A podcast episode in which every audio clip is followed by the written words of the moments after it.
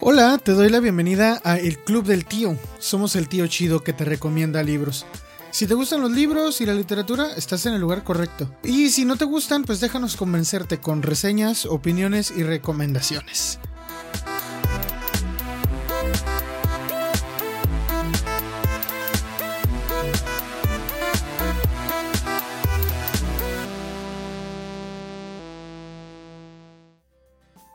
Hola, hola, ¿qué tal? Te doy la bienvenida donde sea y cuando sea que estés escuchando esto. Yo soy el tío Isaac y esto es el Club del Tío. Bienvenido, bienvenida. Te doy las gracias por haber eh, sintonizado. sintonizado, ya no sintonizamos nada, ¿verdad? Como te darás cuenta y como sucede cuando empiezo a hablar solo y divago un poco, es que estoy solo, en realidad, estoy solo. Así que esta vez estaremos solamente tú y yo platicando sobre un libro que acabo de leer hace poco eh, ninguno de mis amigos lo ha leído, así que no tengo a nadie a quien invitar para platicar sobre este libro, pero espero que con suerte te animes a leerlo después de escuchar de lo que vamos a hablar ahora. El libro, el libro del que te hablo se llama, como dice el título del podcast, ¿no? Eh, punto de impacto del escritor James Quelly. No estoy seguro que se pronuncie así, pero bueno, se llama James. Y es interesante el tema, sobre todo en bueno, no sé, la verdad es que no me gustaría empezar el podcast con un tono tan triste, pero desafortunadamente es que eh, lo tengo que hacer eh, debido a la, ola creciente de brutalidad policíaca tan, pues no solamente en Estados Unidos, aunque el libro se basa en Estados Unidos, en México últimamente ha habido una ola de brutalidad policíaca expuesta, porque ya existía desde antes, digo, todo, todo el tiempo, por lo menos quienes vivimos en ciertas áreas de México sabemos que hay hay algunas cosas turbias, ¿no? Con, las fuerzas eh, del orden, que se supone deberían ser del orden. Pero recientemente se, se han destapado muchos escándalos que, en los que desafortunadamente han salido pues, pues mal parados, ¿no? Digamos, decimos desafortunadamente por ellos, pero afortunadamente han salido porque hemos podido poner ojo en esto. Y la novela habla de esto casos como por ejemplo uno, uno del año pasado de este chico Raveló, me acuerdo que se apellidaba, que el chico fue detenido por, por la policía en Mérida y entonces a él le dijeron que estaba alterando el orden público y mentira, no estaba, o sea, digo, nadie te puede detener por alterar el orden público. No hay un no hay una razón legal para que digan que estás alterando el orden público.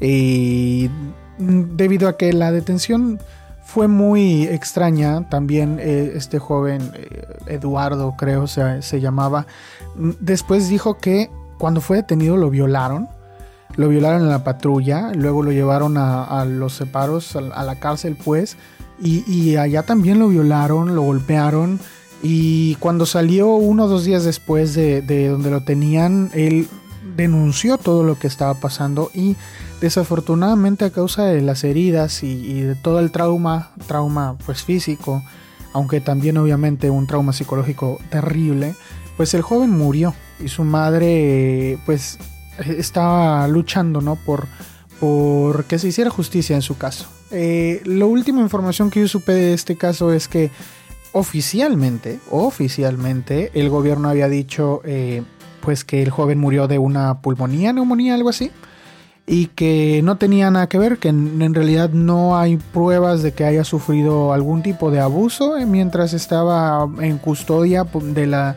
de las fuerzas del orden y que pues no, nada de eso había pasado. Entonces es, es triste que cosas como estas ocurran y desafortunadamente pues esto seguirá ocurriendo hasta que no hasta que el mensaje no llegue con suficiente fuerza como para que se detengan y creo que la novela de James Quelly Punto de Impacto está tratando de eh, amplificar la voz de quienes han sido víctimas de este tipo de abusos. Esta historia de este joven Ravelo es, es real pero pues no es única desafortunadamente no es única. Y en Estados Unidos, sobre todo en donde se verdaderamente se puede exponer las triquiñuelas del gobierno, digo, con un poco con más dificultad es acá en América Latina por todo esto que conocemos por debajo del agua.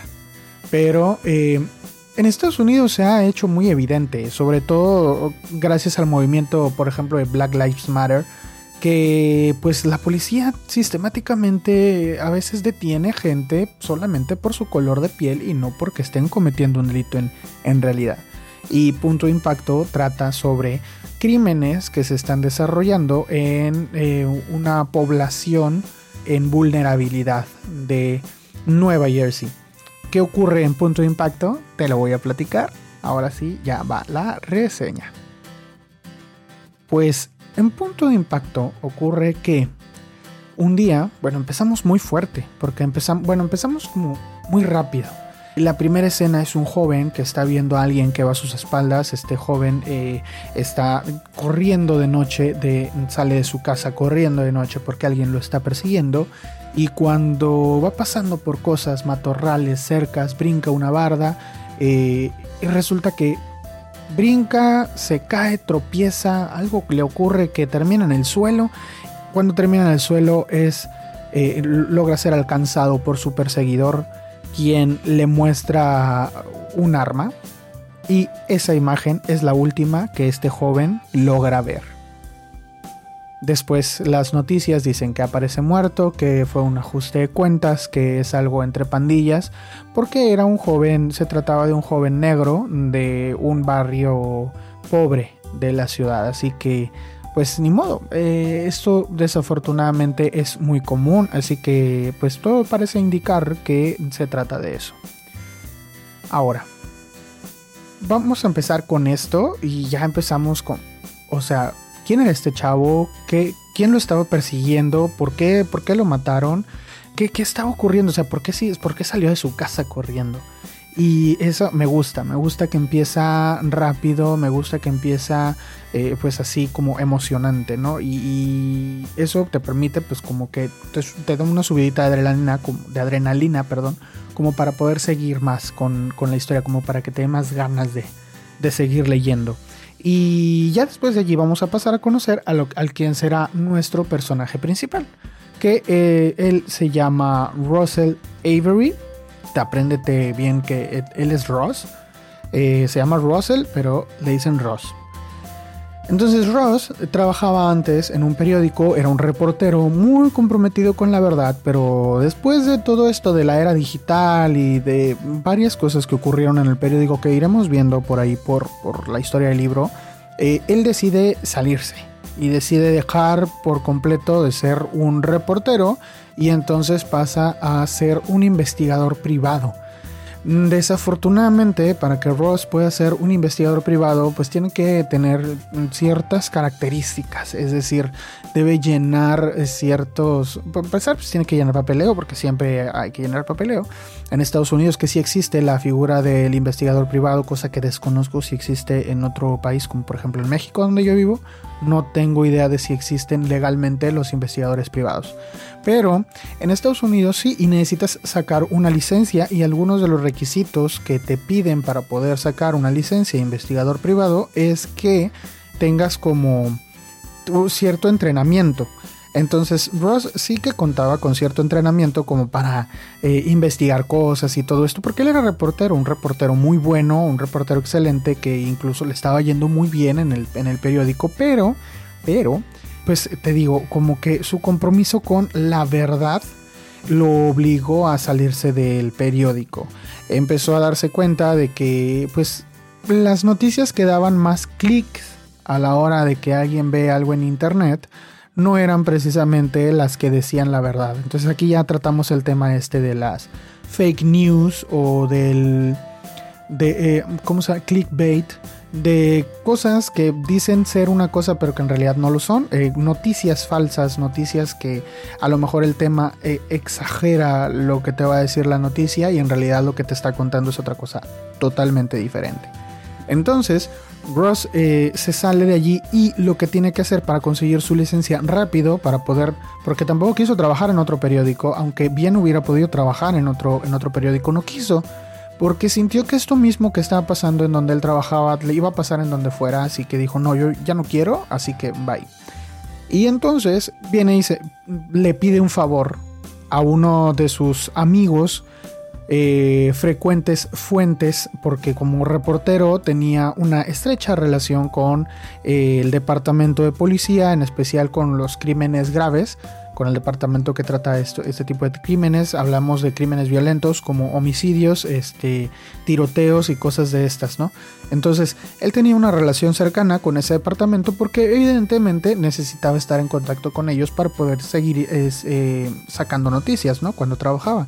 Pero hizo cierta amistad con algunos de los miembros, conocía bien al jefe del departamento y entonces pues lo que hace es pedirles el favor de que lo ayuden para poder, pues con influencias, sacar su licencia sin tanto trámite. Y pues lo hacen, ¿no? Le dicen, no, ¿sabes qué? Sí, me caes bien, te voy a echar la mano. Pero lo que Ross desconoce, a mí se me hace que Ross no vio el padrino. porque eso es algo muy típico del padrino, pues sí, vas a, vas a estar pidiendo un favor. Pero, pero tienes que hacer un favor a cambio. Lo mismo le pasó con el departamento de policía. El jefe de departamento de policía lo que buscaba era que les ayudara como investigador privado a desaparecer mejor. No, es tanto como... Porque los investigadores por lo general investigan para sacar la verdad a flote. Eh, y a él le empezaron a pedir lo contrario, es decir, ciertos policías que tenían problemas eh, como de brutalidad policíaca, ahí el tema que estamos tratando ahorita, como de brutalidad policíaca, de abuso de sustancias, y trapitos sucios que tenían por allí, eh, él era el que se encargaba de ocultarlos. La primera vez que vemos a, a Ross, eh, nos damos cuenta de que él está negociando entre un pandillero y un policía el hecho de que pues, el policía se le pasó la mano con el pandillero, eh, lo golpeó de más y el pandillero tenía pues como toda persona tiene derecho de denunciar la, brutalidad policíaca, pero él quería que no lo denunciaran porque asuntos internos se involucrarían, ¿no? Así que lo que hace es, bueno, ok, te vamos a dar esta feriecita, te vamos a dar este dinero, pero pues tú calladito. Y encerrados en el mismo coche, el policía, el pandillero y el investigador privado, pues el pandillero termina aceptando, no pone cargos y el policía se va, pues como Juan por su casa, y entra a la comisaría como si nada, sin nada que deber y nada que temer. Este es el tipo de trabajos que tiene que hacer Russell para, para subsistir, para vivir, porque en realidad tampoco es que haya conseguido trabajos después de haber dejado el periódico, así que pues ni modo, no le queda de otra. Tiene que hacerlo.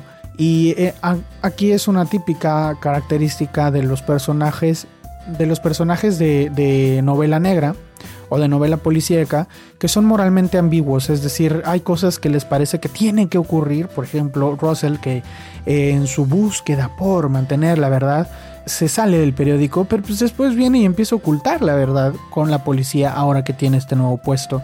Entonces esta ambigüedad de eh, moral que tiene el personaje es, es algo que se repite mucho en las novelas policíacas, sobre todo en la novela negra, que creo que este es un intento, buen intento de, meterse en la novela negra para quien, para quien quiera eh, comenzar a explorar el, pues sí, el género, ¿no? Más que novela policíaca, no es como resolver el crimen tal cual, sino como ir explorando lo que hay detrás de todo lo que pasó. Es más que un rompecabezas que hay que resolver, es, es una, una pintura que vamos desempañando poco a poco, es un cristal que vamos desempañando poco a poco para ver el panorama completo de lo que orilló a, a, cometer el primer crimen. Ahora, por fin conocemos después la identidad del joven que fue asesinado en la primera escena que se nos relata en el libro. Resulta que una amiga de Ross eh, es una activista muy ferviente de los derechos de la comunidad afroamericana en, New Jersey Y entonces ella había durante mucho tiempo mantenido fuertes manifestaciones en distintos puntos de la ciudad. Cuando todas estas cosas empezaron a salir a la luz, eh, se dieron muchas, muchas protestas. Es, es muy conocido por todos el movimiento de Black Lives Matter, aunque no es directamente mencionado en el libro, pues sí es una referencia innegable. Y entonces esta, esta chica parece que pues está perdiendo un poco de eh, su poder de convocación o no sé cómo se diga eso, si su, su, su el, poder que tiene una persona como para decir, hey, vengan y que vayan muchas personas, si me explico, ya no tenía tantos seguidores como para que fueran a las protestas con ella. Y de pronto llega y le dice a Ross, Russell, te tengo un trabajo y necesito que lo hagas y me digas si vas a responderme o si no, algo, algo malo va a pasar. Entonces eh, ahí empiezan los problemas. El, padre del chico que fue asesinado en la primera escena tiene en su poder el celular de su hijo. Cuando su hijo salió, dejó el celular en casa y una vez que estaba muerto, nadie preguntó. Nadie preguntó por el celular, pero Sí, el padre lo revisó. Entonces el padre encontró que dentro de los videos de la galería de imágenes que había en el celular, había un video en donde se podía ver perfectamente cómo un policía mataba a otro chico negro de la del mismo vecindario. De, eh, eh, fue un evento que ocurrió días antes de la muerte de su hijo. Entonces, este señor contacta a esta chica que es activista muy conocida por la comunidad y le dice que pues él cree que la policía está detrás de la muerte de su hijo. Entonces, aquí ya, ya vemos el meollo del asunto. Te digo, este problema, este dilema moral al que se va a enfrentar Russell, porque por un lado él está súper, súper hermanado con la policía, son su fuente principal de ingresos de hecho, él no tiene otro tipo de trabajos más que esos que les da la policía. Luego tenemos a su amiga, porque son amigos, su amiga activista, cosa con la que él simpatiza y, una persona que él aprecia bastante, y le dice, ¿sabes qué? Es que la policía está detrás de esto. ¿Vas a investigarlos? ¿Sí o no? Y entonces él dice, bueno, y si no encuentro nada, pues si no encuentras nada, el video se va a hacer público. Todos sabemos qué ha ocurrido en redes sociales y en la vida real después de que videos de ese tipo se han vuelto virales. Eh, por, por ir a Estados Unidos otra vez con George Floyd, creo se llamaba este hombre, que fue atosigado por la policía utilizando una brutalidad tremenda, desató unas de las peores manifestaciones en Estados Unidos a media pandemia por causa de que la policía terminó matando a ese hombre en ese momento. O sea, lo asfixiaron en la calle. Y el video de, esa, de este uso excesivo de la fuerza fue el que causó todas, todas las protestas tremendas con millones de personas en las calles. Bueno, mil millones no estoy tan seguro, no tengo las cifras, pero sí fueron varios cientos de miles de personas caminando por las calles, sobre todo la comunidad afrodescendiente de Estados Unidos, se eh, enardeció porque pues esto obviamente es indignante. Entonces imagínense lo que pasaría si este video que tiene eh, este señor sale a la luz. ¿Qué va a pasar si este video sale a la luz? O sea, imagínense cómo van a explotar las calles en, en Nueva Jersey. Y bueno, esta va a ser la trama, esta va a ser la trama de toda la historia. Ya la tenemos bien planteada, entonces ahora vamos a tener que ver si Russell va a decidir irse por la verdad, por esta por esta búsqueda de la verdad lo va a llevar a algún lado o no, va a decidir dejarla aparte o va a decidir ponerse parte de la policía o por el contrario va a investigar lo suficiente para poder eh, llegar al meollo del asunto o intentará de casualidad ocultar eh, la existencia de este video. Bueno, la verdad es muy muy interesante ver cómo se soluciona el problema. hablemos un poquito más sobre, ya no sobre la trama, sino sobre el libro en general. El libro a mí me gustó bastante. Me gustó bastante, pero debo aceptar una cosa. Primero, para sacarlo de la mesa, ¿qué te parece si hablamos de las cosas que no me gustaron del libro? ¿Ok? Bueno, algunas de las cosas que no me gustaron del libro fueron, por ejemplo, que, no sé, siento que... Siento que la historia como que tiene... Va, muy lento al principio, ¿sí me explico? El libro tiene 318 páginas, es cortito, digamos cortito en comparación con otros, pero puedes estar pasando, no sé, 100 páginas y sientes que no ha pasado mucho. Es decir, ya te, te, plantea toda esta historia, te dice que, cuál es el meollo del asunto, ¿no?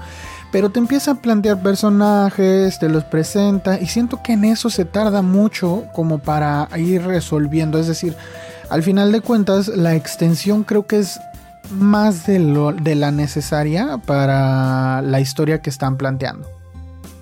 Entonces, siento que va un poco lento allí eh, el, libro y no me agradó mucho esta primera parte. Me esforcé porque sí me estaba, o sea, sí me gustaba la trama, sí me gusta eh, lo, que, lo que ponen ahí en la trama, pero no me gusta mucho cómo se desarrolla durante la primera mitad del libro, por lo menos. Porque durante esta primera mitad te digo va un poco lento, batallas un poco para seguir, para pasar entre capítulos. Los capítulos son un poco largos y sobre todo aquellos que no tienen mucha acción eh, son un poco más complicados de, leer. Entonces, bueno, ese sí es algo que yo pues te puedo decir no me agradó del todo del libro. También hay otra cosa que no me gustó del todo del libro que es eh, los personajes secundarios, todos estos personajes que no son Ross Avery, todos ellos están muy muy poco desarrollados en realidad no tienen tanta personalidad, no tienen tanto impacto, están como puestos solamente por la necesidad de que alguien se encargue de hacerlo. Es decir, por ejemplo, vamos a conocer a la amiga, eh, la amiga de Ross que es una que es una activista social y ella solamente cuando necesita Ross hablar con ella aparece, cuando no, no y después no sabemos nada de ella no son, no están tan desarrollados. Hay otro otra personaje que es una mm, agente de asuntos internos de la policía y ella igual. Está, pero está, pero no está, pero no te describe mucho, en fin. Hay otra que es una ex compañera y ex novia reportera de Ross. También, o sea, como que le falta, le falta. Y por último, son los como que los personajes que hay. Hay como cuatro o cinco personajes eh, secundarios. Un amigo de Ross que es un ex policía ya está retirado. Igual, o sea, no se ve mucho que se, que se trabaje la relación que tienen ellos. No se ve, o sea, hay, hay como una distancia entre la manera en que conocemos a Russell y la manera en que conocemos a los demás. Entonces esto no me agradó del todo que todos los que los personajes secundarios no sean tan bien dibujados. Sí son precisos y son coherentes con lo que se supone que van a hacer, porque pues, evidentemente la activista es la activista y va a hacer todo lo necesario para que las protestas se reanuden. O sea, ella va a hacer todo lo que todo lo que esté en su alcance para que las protestas se reanuden. En cierto punto van a estallar las protestas de alguna u otra forma por la presión que se está haciendo debido a este tipo de casos, porque no es el único. Entonces, no sé, como que algo falta. Estas dos cosas son las que no me gustaron. Pero vamos a ver ahora qué cosas sí me agradaron bastante de el, del, pues sí, de, de la historia. Para empezar, me agrada mucho de la historia, esto sí me gustó mucho, que se apega mucho, mucho, mucho a la realidad. Es decir, eh, describe muy bien los ambientes, eh, describe la, sensación, no, no solamente el ambiente como la ciudad o el lugar en donde está. En estos casos es como, ok, ya estamos aquí y, ya, no, sino el ambiente, las sensaciones, el sentimiento, lo describe muy bien.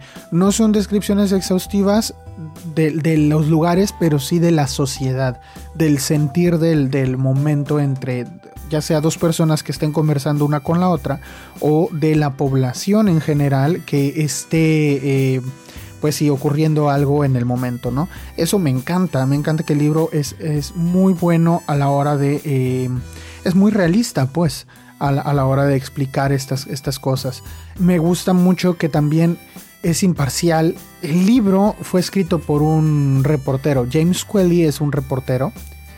Y eh, eh, se nota la imparcialidad a la hora de que él está escribiendo el libro porque la sospecha la reparte por partes iguales. Nunca te dice los malos son la policía y nunca te dice los malos son los activistas o los malos fueron los chicos que vendían drogas. No, hay una línea muy delgada en, la que podemos poner a los malos de un lado y los buenos del otro y este reportero debe de encargarse, o digo una persona neutral, debe encargarse solamente de exponer los hechos sin inclinar al lector a uno u otro lado y eso es algo que hace genial el escritor aquí. Es decir, siempre te va a mantener como con el gracias a que tiene esta imparcialidad al narrar los hechos, te va a mantener siempre en la duda y en la sospecha de quién será, quién será la verdadera persona que está detrás de todo esto que está pasando. Entonces, eh, esto me agrada bastante. Ahora, también es muy, muy acertado, por ejemplo, a la hora de hablar de los motivos, por ejemplo, de esta activista social para desencadenar las protestas masivas. Y ahí sí te dice, a ver, mira, lo está haciendo ella por porque de verdad quiere hacer justicia, o sea, de verdad ella ha salido afectada. Ella, ella ha sido afectada por las injusticias, por, por el racismo, por la brutalidad policial. O lo está haciendo solamente por el ego, porque le gusta estar al frente de un micrófono, porque le gusta que la gente la escuche, porque le gusta tener poder de convocatoria. ¿Le gusta eso y por eso lo está haciendo? Entonces a mí me encanta que eh, te pone esto en duda. Es la, gente, la gente siempre tiene más de una motivación para hacer las cosas. Es muy extraño que solamente, solamente exista la motivación que, que te dicen para cuando quieren hacer algo. Y por ejemplo con la policía también. Están, él, él, te pone la duda de si están escondiendo un enorme problema de corrupción o solamente intentan hacer, hacer el bien pero con métodos poco ortodoxos. Es decir, pudiera ocurrir que si encuentran a los responsables de estos hechos, que de, lo que pasó en el video, de lo que le pasó al chico, pudiera ocurrir algo peor todavía que estas dos muertes. No sé, a lo mejor la policía está queriendo eh, controlar una situación para que más personas no salgan afectadas o quizá si están literalmente escondiendo una enorme tragedia corrupta allí entre todos. No sé, no sé.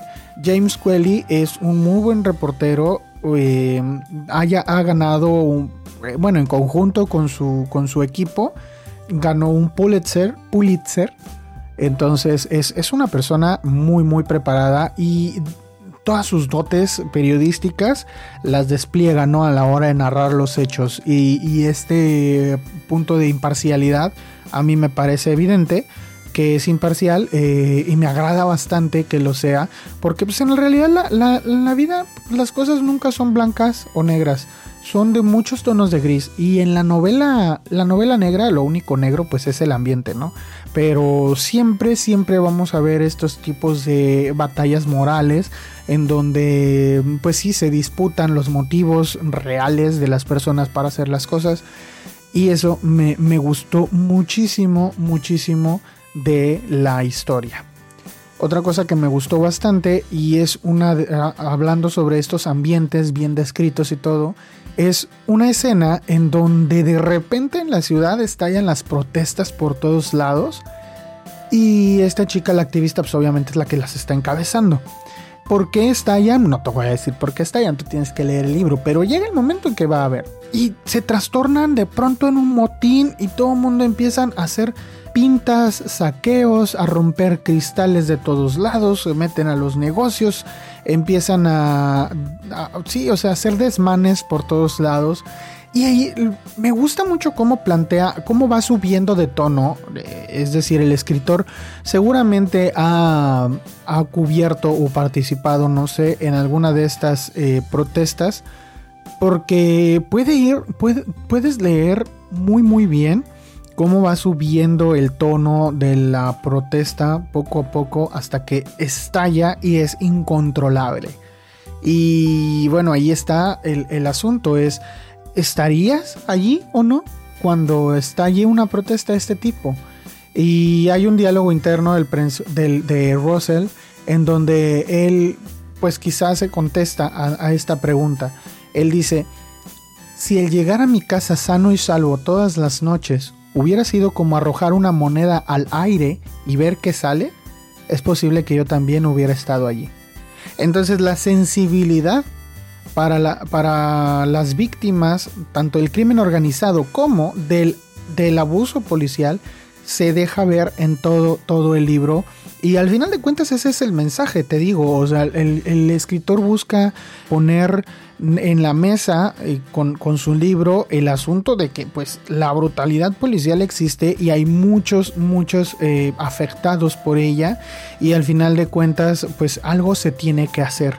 No sabemos si la, lo pues lo aborda desde varios temas, porque él está con, con, su amiga que es de asuntos internos, queriendo sacar información y al mismo tiempo retroalimentándola con lo que él puede para ver si por esa vía se puede hacer algo, pero también está esta chica que es una activista y también vamos a ver qué se puede hacer por parte del activismo social y también él que es un, investigador con su ojo de reportero, su, amiga también que es reportera, si de verdad el exhibir esta información tal cual en los medios masivos eh, sirve de algo para, para, solucionar los problemas, es decir, como ve como estas tres aristas de, todo, el, de, todo el problema, ver como estas tres aristas a las que se puede abocar cada quien al, intentar resolverlas, me parece algo muy muy bueno.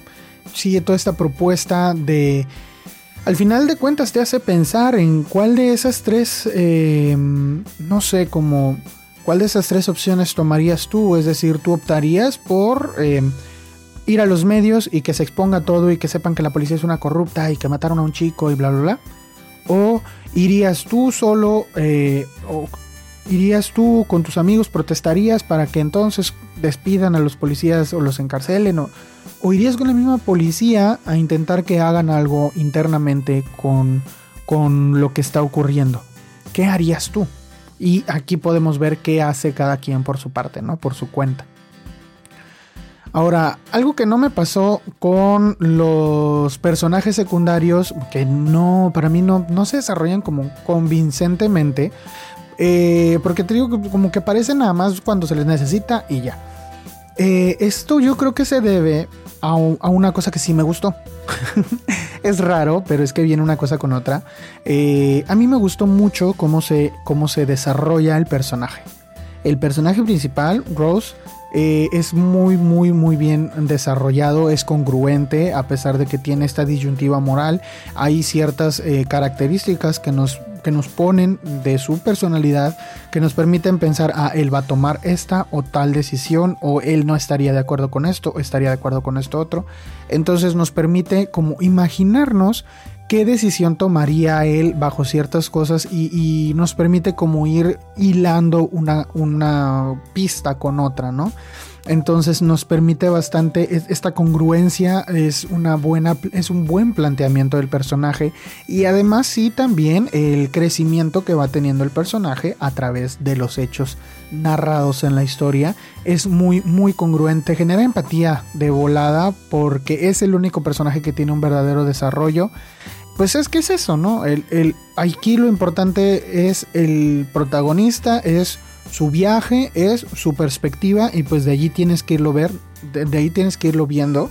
Así que pues eh, aquí sí me parece muy bien que a pesar de que los personajes secundarios no fueron tan bien desarrollados, el personaje principal que es el que más vemos y que es el, es el que nos platica todo lo que está pasando, ese personaje sí está muy bien desarrollado y entonces esto pues es lo que agiliza, puede resultar un poco más agilizado, ¿no? La lectura del libro. En cuanto a las demás cosas, bueno, la lectura sí es ágil porque el vocabulario no es muy rebuscado, no es este no usa muchos coloquialismos, la traducción la verdad es muy buena. Para mí que soy de México, creo que identifiqué algunos regionalismos mexicanos. No sé si yo sé que esta editorial tiene en España y en Argentina producción, o sea, es enviada a España, México y Argentina, pero no estoy seguro de si es, es totalmente... Sí, no sé, es que yo me encontré algunas cosas como muy mexicanas en el, en el texto o siento que ya me acostumbré, o sea, no sé si, es, si se refiere a... No sé si, si lo entendí como un regionalismo porque es porque estoy acostumbrado a leer esta como traducción al español neutro. Eh, no sé si yo lo sentí muy neutro o lo sentí muy mexicano, pero es neutro. O sea, no, no, estoy seguro, pero lo que sí estoy seguro es de que se puede leer muy, muy fácil. Así que, eh, pues nada. Aquí, lo, como te digo, a lo mejor lo que te puede hacer un poquito difícil terminar de leerlo, de leerlo, perdón, es como la cadencia de la lectura, pero con los personajes y eso, ¿no? Pero te digo, lo demás es completamente intrigante. El final, el final el final es muy sorpresivo porque los personajes van, van tomando decisiones, pero tú no sabes cómo va a reaccionar Ross hacia esas decisiones que están tomando los personajes y entonces ah, te quedas como en suspenso y no sabes qué va a pasar, va a pasar esto, va a pasar aquello. Mm, y al final de cuentas, siempre, bueno, hay, hay, una persona que es a la que estamos buscando, ¿no? Para ver si es culpable o no de algo. Y lo que ocurre al final con esa persona es como sorprendente. Eh, eh, me, me agradó bastante el final, le dio una vuelta a lo que suponíamos que iba a pasar, no sé, hay, hay algo allí que no te, no te quiero contar porque pues, es el final, pero me, me agradó bastante, bastante cómo termina la historia. Ahora, hay una cosita con este libro que te tengo que aclarar. Y es, es, normal, ¿no? Es un primer libro. Es un primer libro. Y como todo primer libro, quizá estas cosas como ay, los personajes secundarios no están muy bien desarrollados o me faltó esto aquí, me faltó esto acá. Ok, eso sí se puede. No todos son este Edgar Allan Poe para escribir este maravillas, ¿no? A la primera.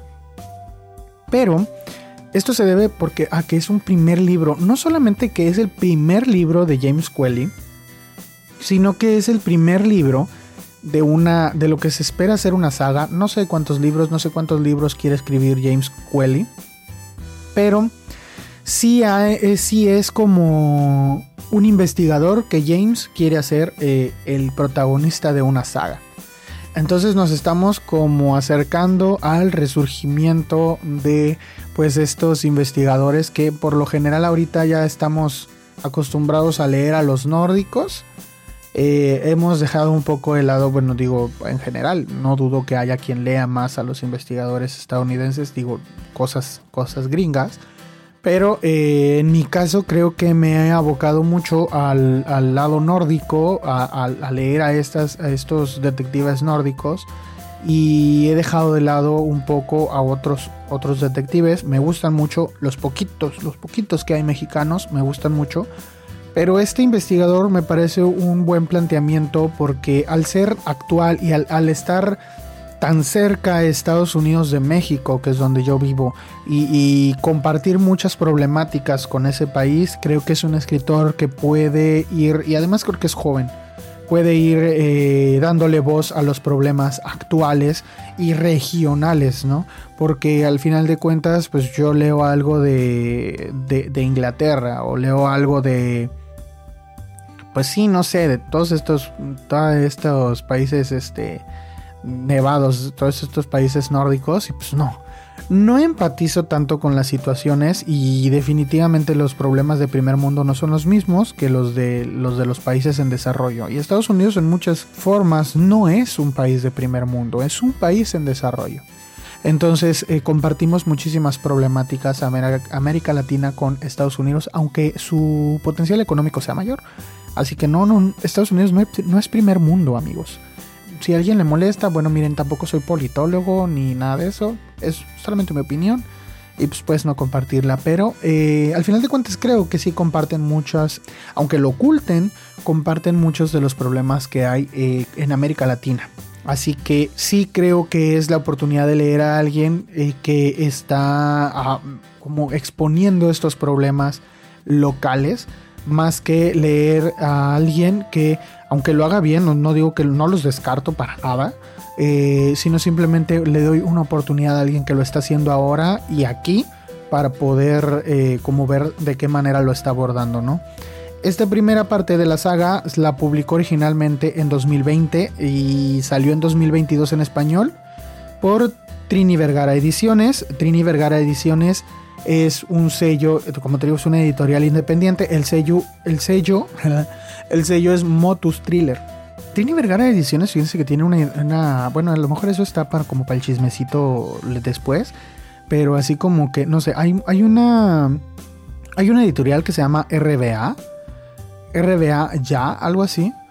RBA sacaba, o saca, saca, mejor dicho, muchas, muchas ediciones juvenil o young adult como le quieran decir. Pero allí estaba eh, Vergara, el Trini Vergara era una editora este, de, de, esa editorial, pero después Trini, Trini, esta señora, eh, se sale de allí de, de, Vergara Editoras y pone su, propio, su propia editorial. Entonces a mí, digo, yo totalmente satisfecho con el que se haga más y más y más este impulso a la industria editorial. Y, la verdad es que contentísimo con este tipo de, libros, la verdad. Entonces por eso me parece interesante que, se lean y que se les dé pie a estas propuestas. Porque pues, al final de cuentas es un tema, como no me canso de repetirlo, es un tema actual y es algo que deberíamos estar viendo ahorita. La segunda parte de la saga se publica en 2021 en su idioma original, pero no estoy seguro de cuándo vaya a salir o si saldrá en español, mientras apenas este año acaba de salir esta primera parte, entonces si sale una segunda parte y la puedo conseguir, este, entonces pues se, eh, por acá estarían viendo qué onda, qué vuelve a pasar con Russell Avery, que, vuelve a pasar por ahí en, New Jersey. Y pues nada, espero que te haya gustado la reseña del día de hoy. Eh, y pues si te gustó, lo que puedes hacer es, pues lo que siempre te pido, que compartas, que le digas a algún amigo que le gusten leer libros de este tipo quizá que escuche el podcast este o cualquier otro capítulo. Además de eso, últimamente he estado subiendo algunas lecturas, em, algunos audiolibros, audiocuentos. Son cuentos de, no sé, a lo mucho unos 30 minutos. Digo, sí me emociono a veces con la extensión de las lecturas, pero igual así como tengo unos de 30 minutos, tengo unos de 7 minutos, así que no te preocupes. Y pues nada, te agradezco bastante por escuchar esto. Te recuerdo que puedes encontrarnos en todas las redes que tengamos. En, el link que está aquí en la descripción de este capítulo hay un link eh, que te lleva a todas nuestras redes. Ahí puedes escoger a cuál quieres ver. Estoy en Goodreads. En Goodreads, de hecho, estoy publicando algunas cosas como las voy leyendo. Entonces, a lo mejor por allí puedes ir viendo cuando leí, porque este, sí, obviamente no lo acabo de leer, ya tiene, un, tiene como unos 15, 20 días que lo leí. Entonces, este, por eso, por eso ahorita ya como que ya lo ya tiene asimilado, ya te puedo traer esta reseña.